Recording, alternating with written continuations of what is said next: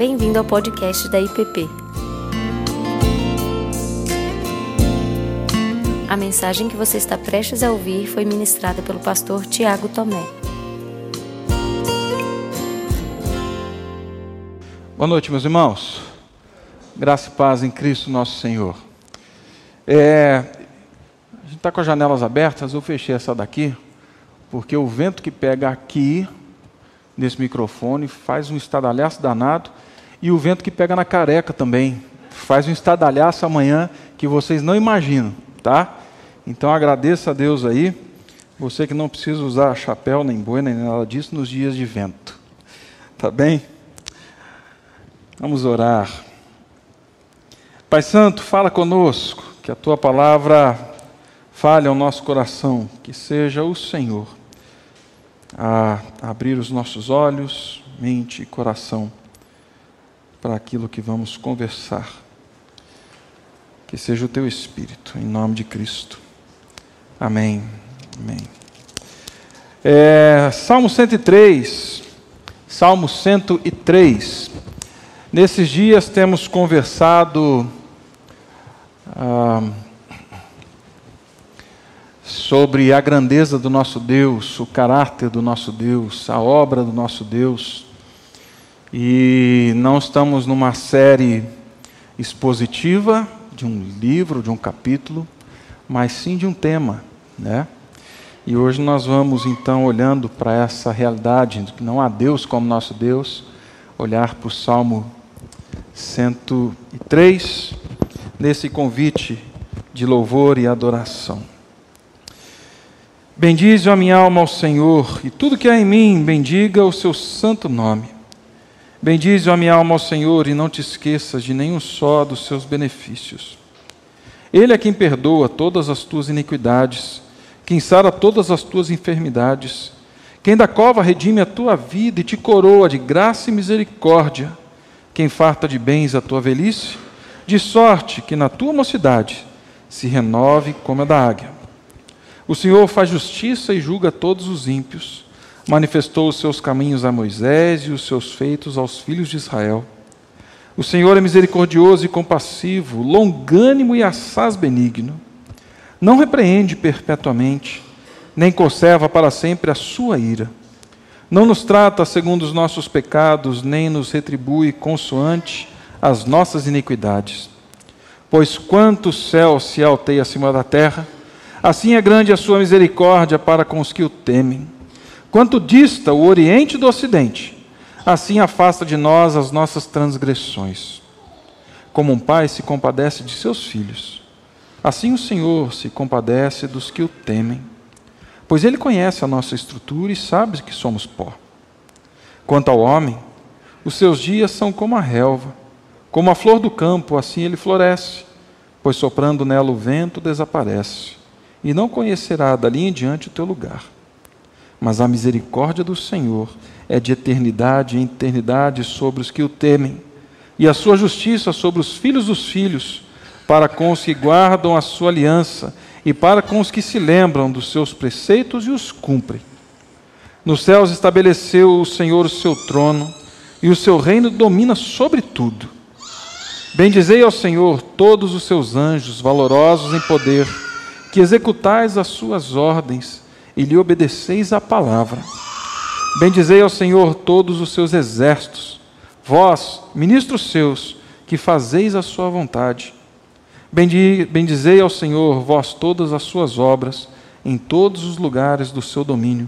Bendize, ó minha alma, ao Senhor. Palavra do nosso Deus. Meu irmão, o que mais enche a sua alma de satisfação, de alegria? Que mais alegra o teu coração?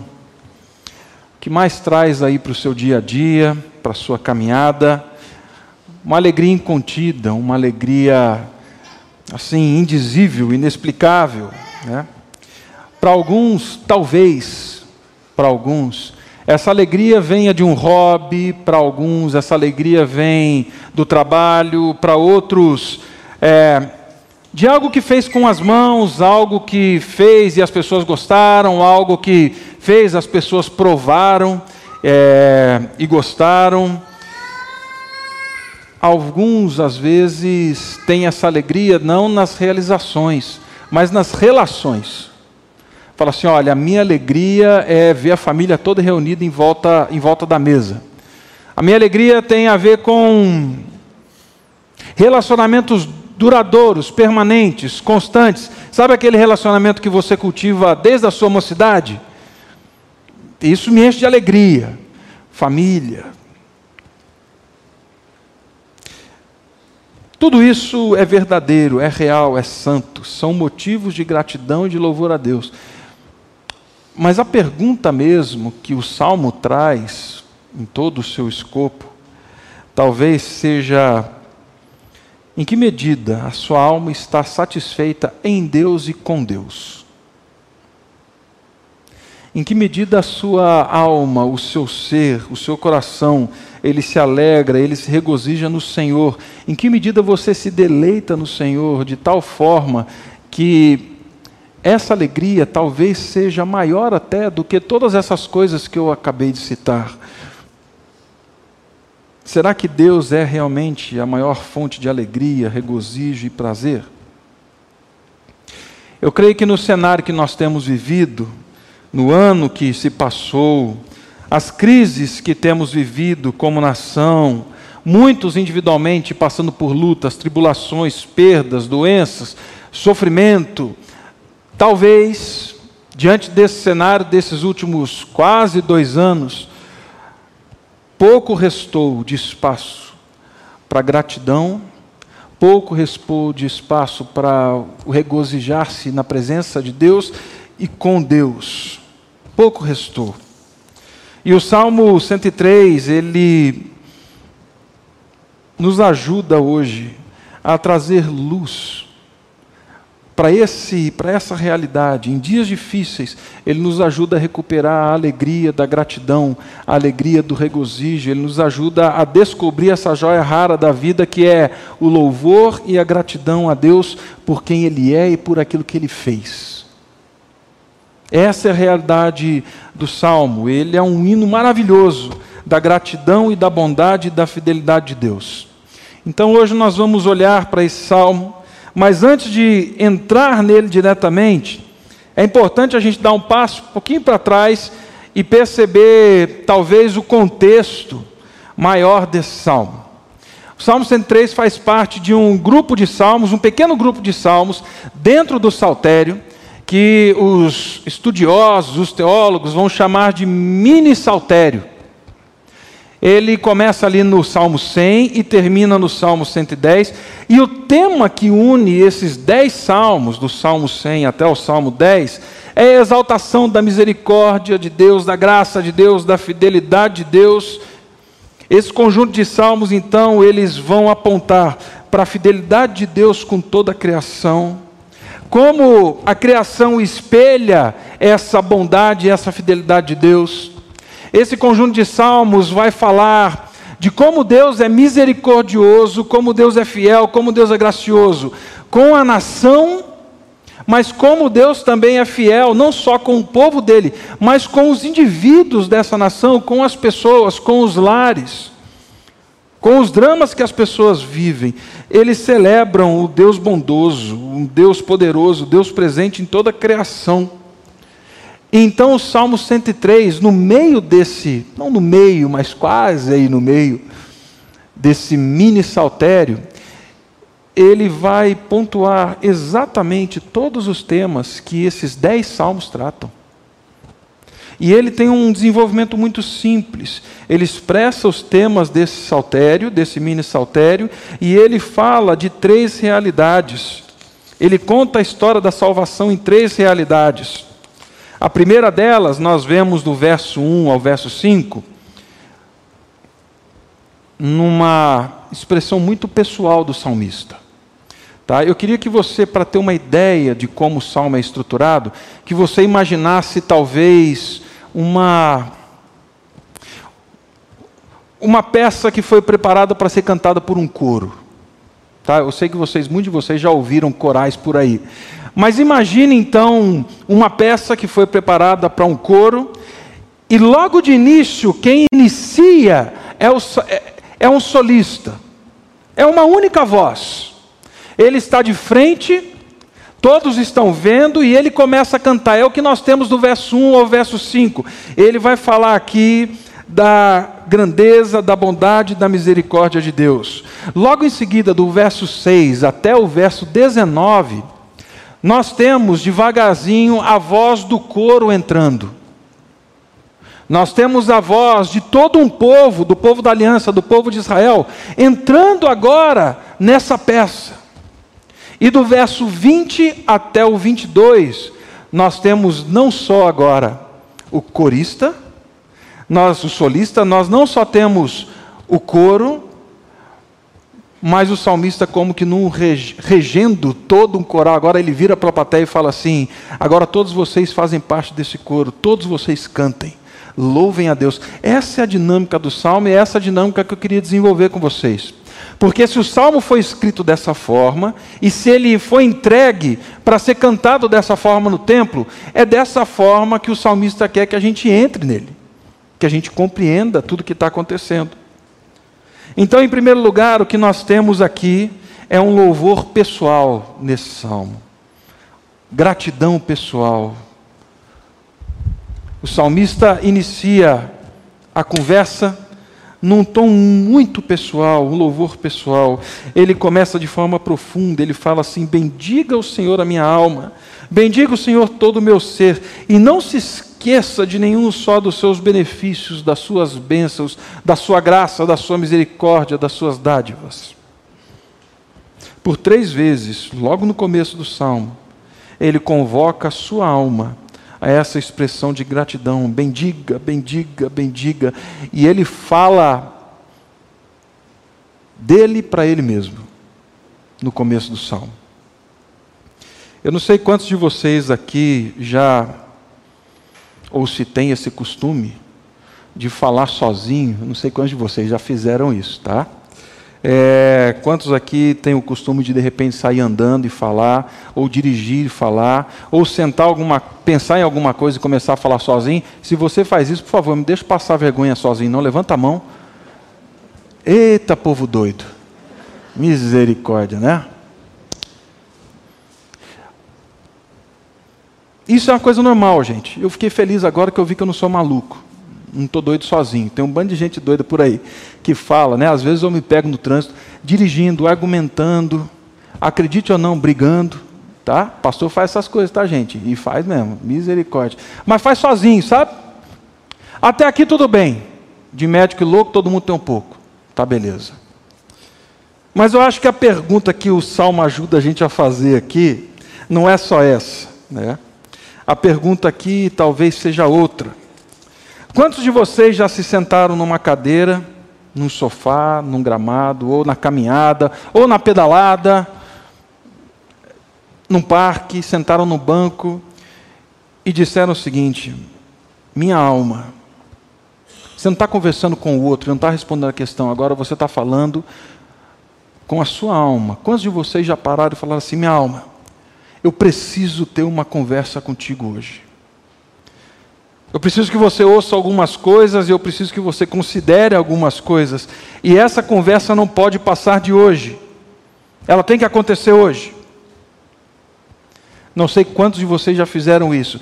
Se você já fez e quando fez, que tipo de conversa foi essa que você teve com a sua alma? Que tipo de conversa foi essa que você teve de frente com você mesmo? Quando a sua alma percebeu uma cadeira sozinha de frente para você, nessa convocação, o que ela ouviu da sua boca? Ela ouviu um adorador ou ela ouviu uma pessoa cética? Quando ela ficou de frente com você, ela viu um coração grato ou ela viu um coração cheio de mágoa, ingratidão, acusação para com Deus? Ela viu um adorador ela viu um sacerdote da gratidão um sacerdote da, murmura, da murmuração. Quem foi o pastor que a sua alma encontrou quando você parou de frente dela e falou assim: Eu preciso conversar contigo hoje? Que tipo de pastor era esse? Que pastor você era nessa ocasião? Davi era um pastor da própria alma. Davi sabia que precisava orientar sua alma num caminho maravilhoso. Ele sabe que o coração necessita de pastoreio. O que Davi faz aqui não é uma confissão positiva. O que ele faz aqui é pastorear a alma para que ela não seja levada pelos tsunamis da vida, pelos percalços da vida, ela, pelos cenários difíceis da vida. E aí então, embriagado de louvor, de gratidão a Deus, nessa tripla repetição de bendiga, Davi descortina a sua alma para essa realidade do louvor, da gratidão diante de Deus. Ele vai descortinar para sua alma tudo aquilo que ele viu, tudo aquilo que ele viveu na presença de Deus. Ele olha para a história dele, ele olha para os percalços, ele olha para os pecados, ele olha para as lutas, ele olha para a disciplina de Deus. Lê a história de Davi. Ele olha para tudo isso. E à luz de tudo isso, a soma é: bendiga, ó minha alma, ao Senhor. E mais, não se esqueça de nenhum só dos seus benefícios. Não se esqueça de nenhum detalhe, não se esqueça de nenhuma bênção, não se esqueça de nada. Nada, nada. Ele é enfático. Aqui nós poderíamos enumerar muitas coisas do porquê o salmista faz isso e por que nós deveríamos fazer isso. Mas ele continua o, seu, o texto, ele continua o salmo. E ele vai pontuar aqui algumas razões que, creio eu, são motivos especiais da gratidão e motivos especiais para que ele convida a alma a dizer: Bendiga ao Senhor são pelo menos cinco razões. E ele fala aqui do verso 3 ao verso 5. São cinco ações de Deus.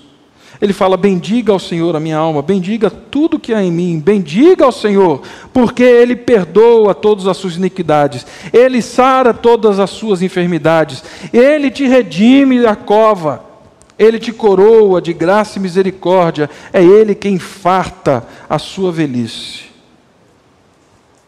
Meu irmão, Davi não está num surto negacionista das adversidades e das tribulações da vida. Essa declaração de Davi jamais pode ser lida como: eu sou filho de Deus, eu sou filho do rei, eu tenho tudo na minha vida, é só vitória, não tem provação, não tem luta. Não, o salmo não foi escrito dentro desse contexto. Essa explosão de gratidão acontece num contexto de adversidade. E pelo menos duas possibilidades, eu gostaria que fosse uma só, mas pelo menos duas possibilidades, toda a teologia aponta para o contexto desse salmo. A primeira delas é que Davi escreve esse salmo logo depois de escrever o Salmo 51. Vocês se lembram da situação que Davi vive depois de adulterar, de possuir Batseba, depois de matar o marido dela, Urias. O pecado vem, esmaga os ossos, ele fica doente. O Salmo 51 fala disso. Eu fico, meus ossos envelheceram, adoeceram. Provavelmente esse salmo foi escrito ali, muitos teólogos apontam para essa realidade. Outros apontam para um momento em que, junto com o povo de Deus, Davi corre perigo de vida, sendo ameaçado pelos seus inimigos e sentindo culpa pela adversidade que enfrenta. O Salmo 102, por exemplo, é um desses salmos que poderia cercar. Ele está situado ou num ou no outro, seja qual for. Ambos mostram que Davi passava por duras aflições. E mesmo em meio a tudo isso, ele testemunha da grandeza, da bondade, da misericórdia de Deus e fala: Bendiga minha alma ao Senhor. Mas tem algo interessante dentro dessas cinco ações que Davi aponta aqui de Deus. Porque ele cita todas elas, mas uma em especial ele vai citar no verso 8, no verso 11, no verso 13 e no verso 17. Quando ele fala, é Ele, é o Senhor, minha alma, bendiga ao Senhor, porque é Ele quem te coroa de graça e misericórdia. É Ele quem te coroa de graça e misericórdia. Ele vai falar da graça e da misericórdia nesses outros versos que eu acabei de citar. Parece que Davi dá uma atenção especial para esse tema no, no Salmo. É como se ele estivesse dizendo: vocês, vocês que não são reis, vocês que não têm uma coroa, eu quero que vocês entendam, por meio desse salmo, que por causa de Deus, da misericórdia e da graça de Deus, vocês que foram perdoados, curados, redimidos, saibam que a coroa de vocês não consiste em terras, não consiste em bens, em posses materiais, a maior coroa que Deus deu a vocês e que faz de vocês filhos dele é a graça e a misericórdia dele. O maior e mais valoroso presente que Deus dá para vocês, que Deus concede, é a graça e a misericórdia dele. Não tem outra coisa. Esse é o maior símbolo do que ele realizou por nós. Por causa da graça e da misericórdia, nós estamos aqui hoje. Por causa da graça e da misericórdia, nós fomos salvos dos nossos pecados. Por causa da graça e da misericórdia, nós temos o Espírito Santo que habita em nós e que nos ajuda a enfrentar as lutas do dia a dia. Por causa da graça e da misericórdia, que nós olhamos com esperança para o futuro. Por causa da graça e da misericórdia, que nós olhamos com esperança para esse cenário difícil que nós vivemos. Se não fosse graça e misericórdia, não teríamos esperança. E isso é tão importante, tão importante para Davi, como eu disse, que ele desenvolve isso ao longo do salmo. Mas ainda nesse solo, algo me chama muita atenção. Por que que Davi fala, bendiga minha alma ao Senhor? Por que, que ele repete para a alma dele, bendiga ao Senhor, bendiga ao Senhor? Davi sabe que se ele não registrar essas palavras, se ele não escrever, se ele não for intencional, é bem provável que ele se esqueça da graça e da misericórdia de Deus ao longo da sua história. Meu irmão, eu e você não somos diferentes de Davi. Os cuidados do dia a dia, o tempo mal que vivemos, pode nos levar a falar o tempo todo para nossa alma sobre o que Deus ainda não fez, sobre o que Deus ainda não me deu, sobre o que Deus ainda não realizou, e nos esquecermos de virar para nossa alma e falar assim: bendiga ao Senhor por aquilo que Ele já fez, por aquilo que Ele já te deu, por aquilo que Ele já realizou. Davi sabe que a nossa mente é esquecida que às vezes nós nos envolvemos com algumas coisas e esquecemos de outras, e nós esquecemos da gratidão a Deus. E quando nós nos esquecemos de quem Deus é e das suas bênçãos, meu irmão, ouça bem isso, nós pegamos uma via expressa a 160 km por hora para a apostasia, para a negação de Deus, para o ceticismo. Não, pastor, você está sendo exagerado. Olhe para o livro dos reis. Quando eles se esquecem da misericórdia, daquilo que Deus fez, o povo se afasta de Deus e nega Deus.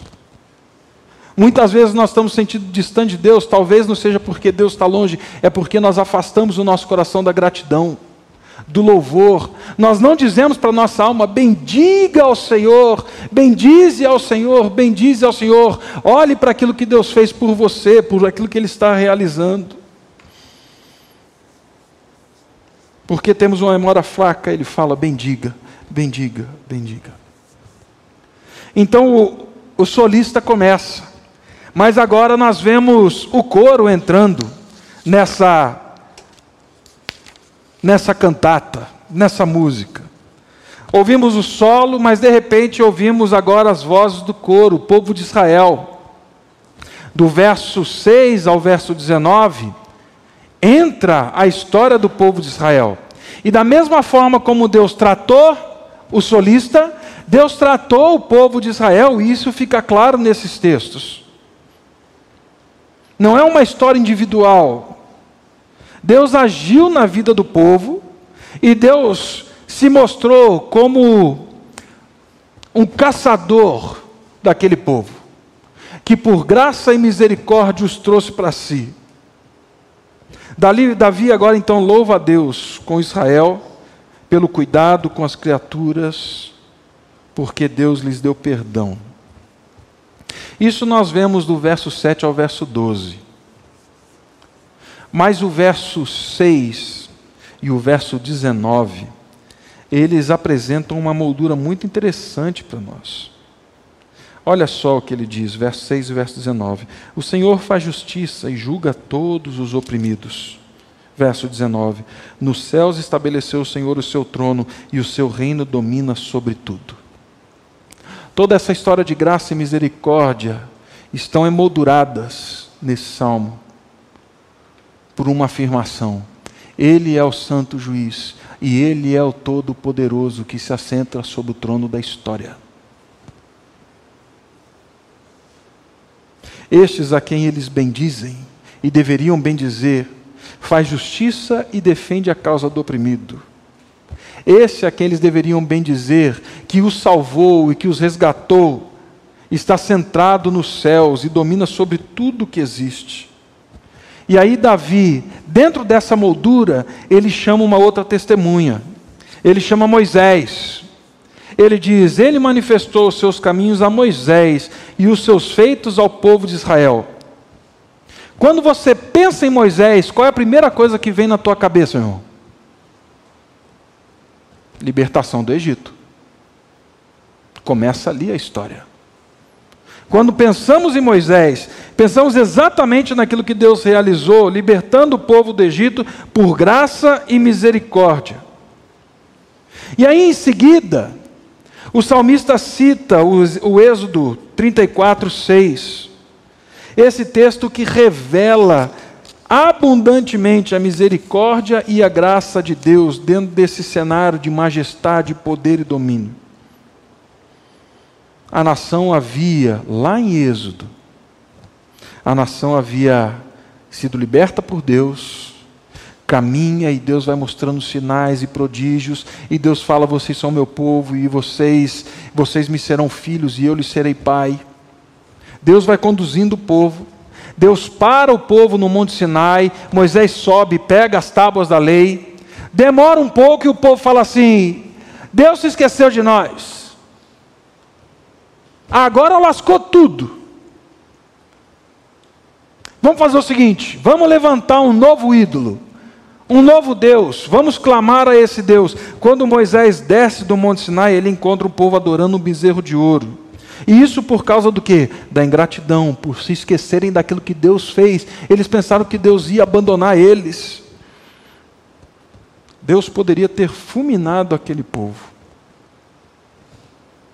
Mas o Senhor, por misericórdia e graça, como diz o texto,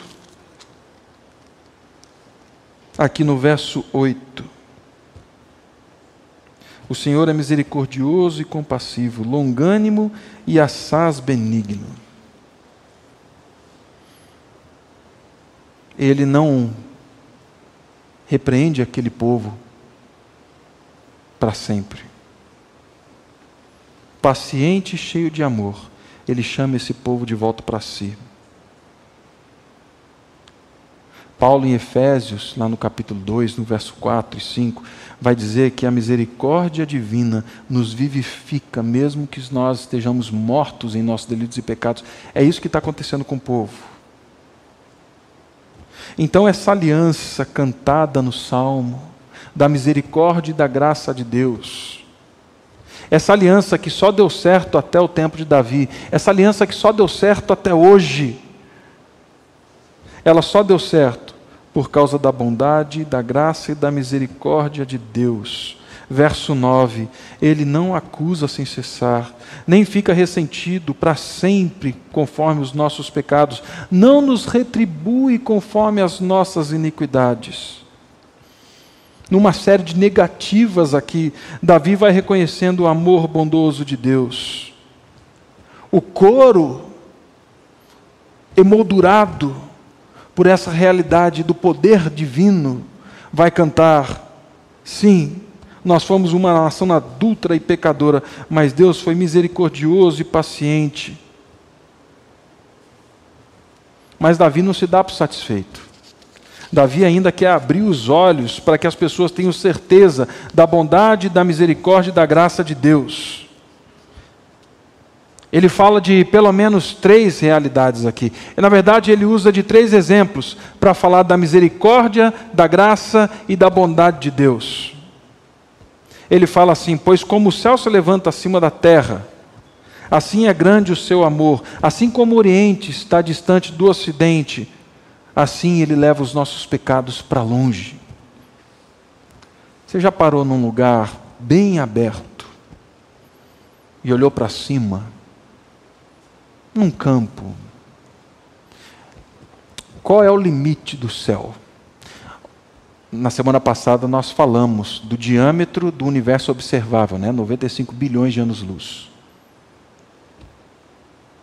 O que o salmista está falando assim, saiba, eu quero que você saiba que o amor de Deus para que, aqueles que o temem é muito maior do que essa distância do universo observável. Saiba você que essa distância do Ocidente para o Oriente, do quanto você pode olhar do nascer do sol para o pôr do sol, saiba que essa é a distância. Aliás, infinitamente pequena a distância pela qual Deus pegou os seus pecados, pegou os pecados do povo e lançou fora. Deus nos amou mesmo sendo pecadores. Deus ama a sua igreja, mesmo sendo ela pecadora, como amou aquele povo. E aí Davi continua falando, e ele não só fez isso, mas saibam vocês que ele tem prazer em cuidar de vocês. Ele tem prazer em cuidar de vocês como um pai cuida de um filho, assim como o pai se compadece do filho, assim Deus se compadece de vocês. Por isso, bendiga a minha alma ao Senhor e não se esqueça de nenhum dos seus, de seus benefícios. Não se esqueça. O amor leal de Deus, o amor eterno de Deus, nós vamos ver isso no verso 17, 18, 19. A misericórdia de Deus para com os que o temem não só os preserva, não só os liberta, mas agora abre caminhos para o futuro. Ele guarda a sua aliança e se lembra da geração que virá. O texto está dizendo isso. O amor de Deus por nós, para com aqueles que o temem, então, não só nos afeta, mas afeta as, as gerações futuras. E nós fazemos parte disso. Quando nós deixamos de temer a Deus, de bendizer o seu nome por tudo aquilo que Ele é, tudo aquilo que Ele tem feito por nós, nós não colocamos em jogo só a nossa história, nós colocamos em jogo a história daqueles que virão. Nós colocamos em jogo também as próximas gerações. Não é só a minha sobrevivência espiritual, mas é a vivência espiritual da geração que vem depois da gente, da nossa igreja. Porque quando uma geração deixa de louvar a Deus, a próxima não se importa com Deus. Quando uma geração se esquece de narrar a bondade, a misericórdia, a graça de Deus, a outra geração, essa geração se esquece da bondade, da misericórdia e da compaixão de Deus. Mas quando o seu povo teme a Deus, quando o seu povo reconhece a sua misericórdia, quando o seu povo bendiz o seu nome. O testemunho se perpetua. As gerações futuras conhecem a Deus pelo testemunho da geração passada. Por que você está dando uma ênfase, Tiago, nesse negócio? Meu irmão, o que nós fazemos aqui todo domingo vai muito além do meu bem-estar e do seu bem-estar. Que nós fazemos aqui dominicalmente não é só uma questão de sobrevivência espiritual pessoal. O que está em jogo aqui, quando bendizemos ou não, quando reafirmamos ou não a graça e a misericórdia de Deus, é também a história, a sobrevivência espiritual dos nossos filhos, da geração que vem depois da gente. As nossas crianças, na medida em que nos vêm adorando, cantando e louvando ao Senhor, são impactadas pelo testemunho santo dos santos de Deus falando: Deus é bom, Deus é misericordioso, bendiga o nome do Senhor. Nós estamos ensinando o caminho para vocês, não se esqueçam disso, não se esqueçam jamais de Deus. Às vezes é um pouco inconveniente, num dia de chuva como a gente tem hoje, sair de casa, trazer a criançada. Às vezes é um pouco conveniente, porque embora nós tenhamos todo, graças a Deus, todos os benefícios para fazer a transmissão deste culto pelo YouTube, às vezes é inconveniente sair de casa, porque eu posso ligar a TV, eu posso sentar de qualquer jeito, de qualquer maneira. Alguns irmãos até estouram pipoca para comer na hora do culto.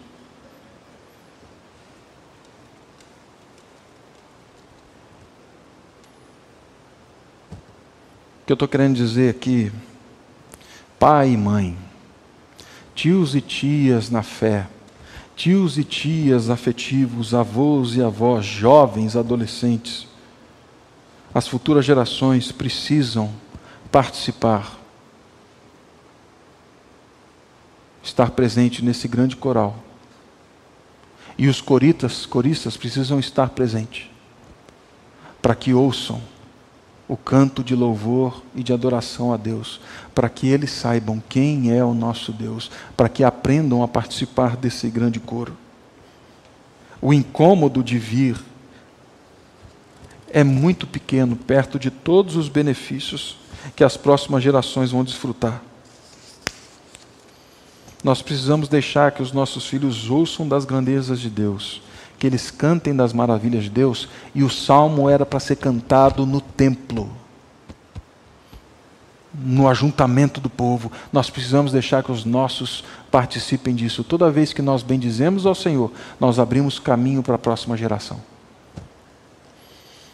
E por fim, o que nós temos aqui, depois de um louvor pessoal, depois do louvor comunitário, nós temos o louvor de todo o universo. Se Deus é bom assim, digno de louvor pessoal, se Deus é maravilhoso assim, digno de gratidão coletiva de Israel, Ele também é digno de todo louvor, toda glória, toda adoração, por parte de toda a criação e de toda a terra.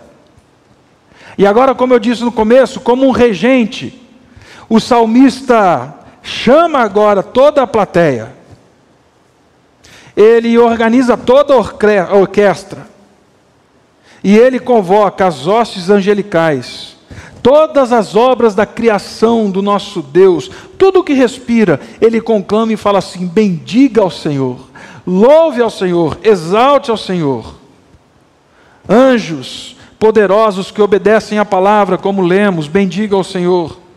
Todos os exércitos que executam a sua vontade, bendiga ao Senhor. Todas as obras de Deus na história, em todos os lugares do seu domínio, tudo aquilo que vemos e aquilo que não vemos, dos mais exuberantes fenômenos que nós temos no céu, como aquela simples semente que cai no meio da Amazônia e que vai nascer e que vai brotar sem que seus olhos vejam, o que o salmista está falando assim: todos vocês, toda a criação de Deus, louve e bendiga a Deus. Essa peça começa então com um solista.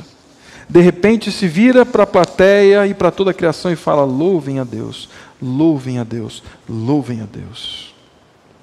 E como testemunha final, no verso 22, Davi assina embaixo, falando assim: está aqui. Comecei afirmando para vocês que a minha alma vai bendizer ao Senhor. Por conta de tudo isso, termino dizendo: minha alma continua bendizendo ao Senhor. Meu irmão, todas as vezes, todas as vezes, ouça, todas as vezes que nós bendizemos ao Senhor, seja num solo, ajoelhado no quarto, em oração, chorando diante de Deus. Todas as vezes que no momento sagrado, como nesse de culto, de louvor a Deus, quando o povo que é perdoado, curado, redimido, coroado, sustentado por Deus, todas as vezes que esse povo se junta para adorar a Deus, toda vez que esse povo se junta para bendizer o nome de Deus, nós não estamos apenas constituindo um pequeno coro. Nós estamos participando de um coro que ecoa por todo o universo. O Senhor é bom. O que fazemos aqui repercute no céu, repercute no futuro. O que fazemos aqui, afirmo com muita tranquilidade, é um ato profético de Deus na história, falando: Deus é bom. Deus é confiável, bendiga o nome do Senhor, bendiga o nome do Senhor, bendiga o nome do Senhor. E em Cristo Jesus, Deus convoca pecadores de todas as raças, tribos, línguas, nações, liberta-os do pecado, para que pelo sangue do Cordeiro vivam em comunhão com Ele, desfrutem das suas bênçãos, da bênção do seu caráter, da sua graça, da misericórdia e o bendigam. Assim, concluindo, o que mais enche a sua alma de satisfação e gratidão? O que mais alegra o seu coração? O que te deixa incontido de alegria? Bendiga ao Senhor e não se esqueça de nenhum só dos seus benefícios. Qual foi a última vez que você listou, que você conversou com a sua alma, que você pastoreou a sua alma dizendo: Bendiga ao Senhor. Não se esqueça de nada, de nada, de nada. Qual foi a última vez que você chegou numa conversa, no fim da noite, no comecinho do dia, e falou assim: senta aqui, minha alma. Vamos listar hoje tudo aquilo que Deus realizou por nós e em nós. Vamos listar aqui, escrever mesmo, tudo aquilo que Deus tem feito, todos os benefícios, todas as dádivas, mesmo apesar do nosso pecado, mesmo apesar das circunstâncias que temos vivido. Faça uma lista, meu irmão, escreva, traga aos seus olhos aquilo que está escondido, exalte a Deus. Saiba que Deus é fiel em proteger o seu povo, apesar dos seus pecados, e isso é motivo de louvor e gratidão. Louve a Deus, porque a coroa que Ele te deu é graça e misericórdia, e isso vai te levar por toda a vida até a eternidade. Não deixe, não deixe de congregar com o povo de Deus para bendizer o nome de Deus. Quando fazemos isso, nos comprometemos com a grande história de Deus. Por isso, Bendigo a minha alma ao Senhor. Bendigo a minha alma ao Senhor e não se esqueça de nenhum só dos seus benefícios. Bendiga a minha alma ao Senhor.